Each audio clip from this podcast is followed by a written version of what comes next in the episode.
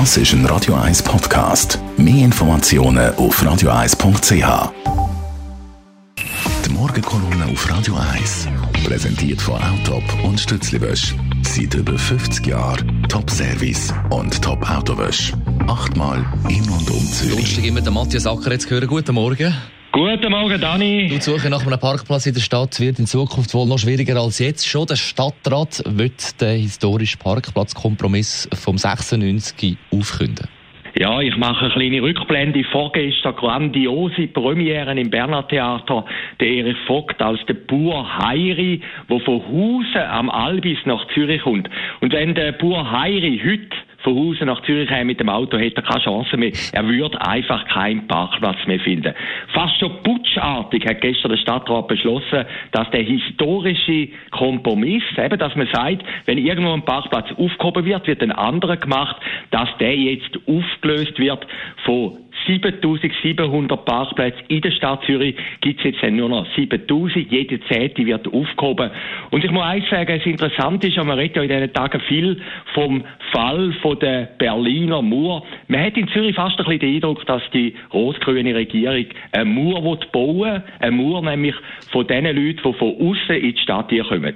Ich begreife, und das merkt man aus meinen Worten schon ein bisschen, den Ärger und den Entsetzen von denen, die Geschäfte haben in der Stadt Zürich. Man macht denen doch das Leben unnötig schwer. Und ich habe manchmal ein bisschen den Eindruck, wenn man die Politik von der rot-grünen Regierung anschaut, dass die gar kein Verständnis haben für Leute, die Geld verdienen müssen, die im täglichen Kampf stehen. Es ist nicht so, dass alle nur von Subventionen leben, von Staatsgeldern, von Sozialprogrammen. Nein, es gibt in der Stadt Zürich wirklich viele KMUs, viele Kleingewerbler und die müssen täglich hart ein Geld verdienen. Und die kleinen Läden in der Stadt, im Niederdorf, eben, wo der Heiri angegangen sind, die machen ja auch eine Bereicherung von der Stadt. Aber man hat etwa den Eindruck, im Stadthaus interessiert das überhaupt niemand. Man ignoriert das. Eine Stadt ist ja nicht ein Naturschutzreferat. Eine Stadt lebt wirklich von Leuten, die ihr kommt. Es lebt nämlich auch nicht von den Velofahrern und von den Trottifahrern.